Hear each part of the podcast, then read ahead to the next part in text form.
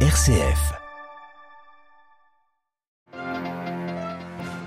L'offensive israélienne se poursuit dans la bande de Gaza. C'est désormais tout le territoire qui est devenu une zone de combat. Les organisations internationales ne cachent pas leur inquiétude, comme l'UNICEF. Nous entendrons son porte-parole à Gaza au début de ce journal. La poursuite des travaux de la COP28 à Dubaï. L'heure est désormais aux discussions techniques en vue de la rédaction du document final. Dans ce journal, cette nouvelle attaque terroriste en France ce week-end à Paris. Un homme qui a fait allégeance à l'État islamique a poignardé à mort une personne, blessé deux autres avant d'être arrêté. Le ministre de l'Intérieur évoque un ratage. Et puis nous reviendrons sur ce référendum très controversé au Venezuela. Il concerne l'annexion d'une province pétrolifère du Guyana voisin. Radio Vatican, le journal Olivier Bonnel. Bonjour, la guerre se poursuit sans répit dans la bande de Gaza. Ce week-end, l'armée israélienne avait annoncé étendre ses opérations dans l'ensemble du territoire palestinien. Les chars de Tsahal qui sont désormais positionnés dans le sud de l'enclave et le sort des civils suscite de, de nouveau la grande inquiétude.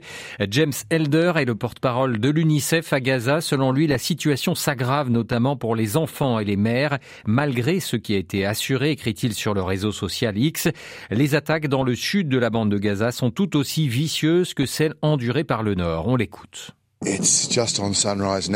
Le jour est en train de se lever. Après une nuit de bombardements incessants, je ne peux pas arrêter de penser aux 1,8 million de personnes qui habitent ici dans le sud.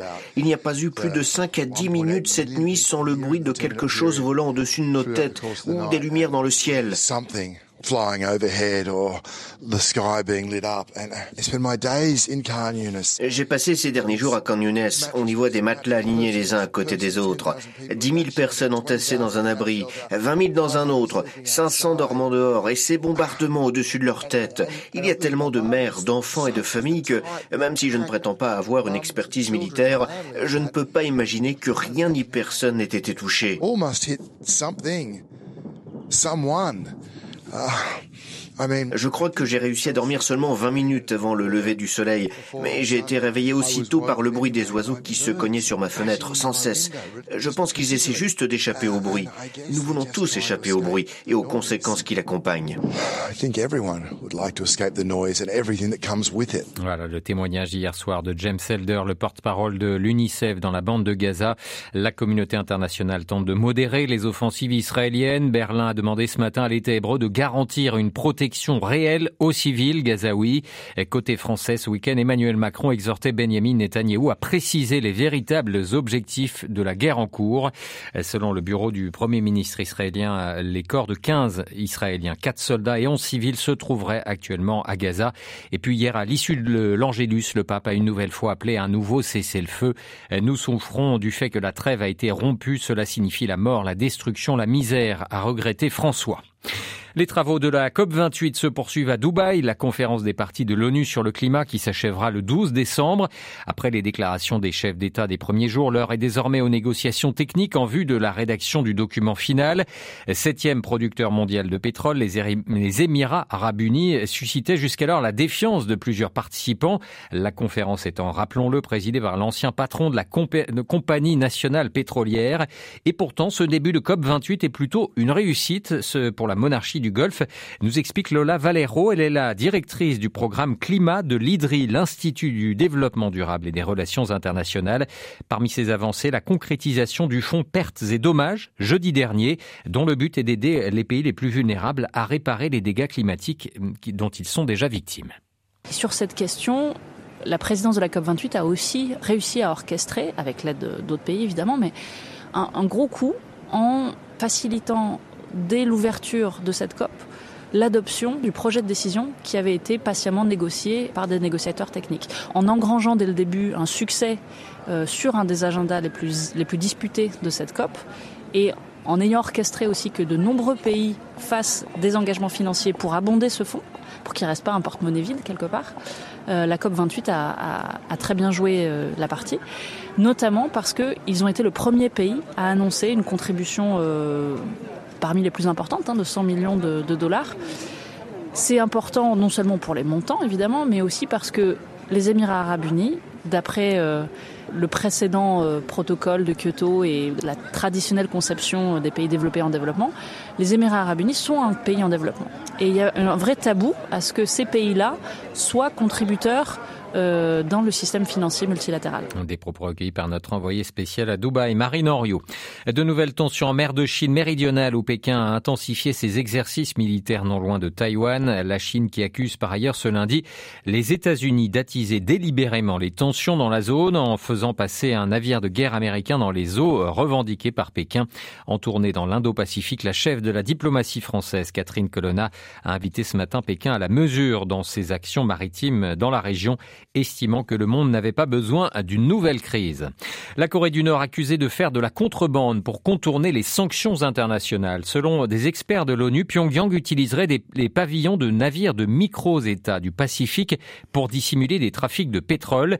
Au moins 17 navires auraient été utilisés. Selon les experts qui ont enquêté, les navires remplissaient leurs réservoirs de brut aux terminaux pétroliers, puis retrouvaient en haute mer des navires plus petits qui siphonnaient leur cargaison et allaient ensuite fournir la Corée du Nord. En France, le ministre de l'Intérieur, Gérald Darmanin, parle d'un ratage après l'attentat au couteau et au marteau perpétré par un islamiste franco-iranien qui a tué ce week-end un touriste et blessé deux autres passants non loin de la Tour Eiffel à Paris. Le parquet national antiterroriste mène l'enquête sur cet attentat dont l'auteur est interrogé dans le cadre d'une garde à vue de Gérald Darmanin qui blâme les médecins psychiatres qui suivaient le jeune homme converti à l'islam il y a dix ans. L'opposition de droite, elle reproche au gouvernement sa faiblesse face au terrorisme. Marie-Christine Bonzon. L'auteur de l'attentat, Armand Rajapur Miandoab, né en France de parents iraniens non musulmans, a déjà été condamné et incarcéré jusqu'en 2020 pour un projet d'attentat dans l'ouest de Paris. Mais samedi soir, c'est en plein cœur de la capitale française que ce converti à l'islam a tué un touriste allemand d'origine philippine et blessé deux autres passants après avoir enregistré une vidéo dans laquelle il prête allégeance à l'organisation dite de l'État islamique. Aujourd'hui, le ministre de l'Intérieur affirme que ses services ont, et je cite, fait le maximum dans le cadre de la loi dans cette affaire. Gérald Darmanin attribue toute faille à ce qu'il appelle un ratage psychiatrique, en soulignant que les médecins qui suivaient l'ancien détenu avaient arrêté ses médicaments. Le ministre propose donc de modifier la loi pour permettre aux autorités administratives de prononcer des injonctions de traitement psychiatrique aux personnes radicalisées et instables sur le plan mental. Mais pour Jordan Bardella, président du Rassemblement national, la défaillance n'est pas psychiatrique. Le sujet, ce n'est pas la psychiatrie c'est l'islam radical et une défaillance politique du gouvernement qui a le pire bilan sécuritaire en la matière, déclare ainsi le président du parti de Marine Le Pen. Marie-Christine Bronzon pour Radio Vatican. Dans l'est de l'Ukraine, les troupes russes poursuivent leur offensive sur la ville d'Advivka. Cela fait bientôt deux mois que cette localité du Donbass est le lieu de violents combats. Côté des États-Unis, la Maison-Blanche s'inquiète de l'aide militaire que les États-Unis doivent voter en soutien de Kiev. Nous sommes à court d'argent et bientôt à court de temps, écrit la directrice du budget de la Maison-Blanche dans une note envoyée au patron de la Chambre des représentants à majorité républicaine. Le Venezuela revendique une partie du territoire de son voisin, le Guyana. Caracas a organisé hier un référendum demandant l'intégration de l'Essequibo, une région à la frontière entre les deux pays. La Cour internationale de justice était pourtant prononcée contre ce scrutin. Retour sur ce litige avec Anne Proenza. Le résultat était prévisible. Avec peu de participation, mais à plus de 95%, les Vénézuéliens ont donc voté oui à la proposition de créer un nouvel État vénézuélien dans la région de l'Essequibio, un territoire de 160 000 km. L'organisation de ce référendum a fait couler beaucoup d'encre en Amérique latine et inquiète, car même s'il n'est officiellement que consultatif, il a des allures assez belliqueuses et attise une dispute de plus de deux siècles entre ces deux pays qui se partagent une frontière de 700 143 km. D'autant qu'on sait depuis 2015 que la région de l'Essequibio est particulièrement riche en pétrole.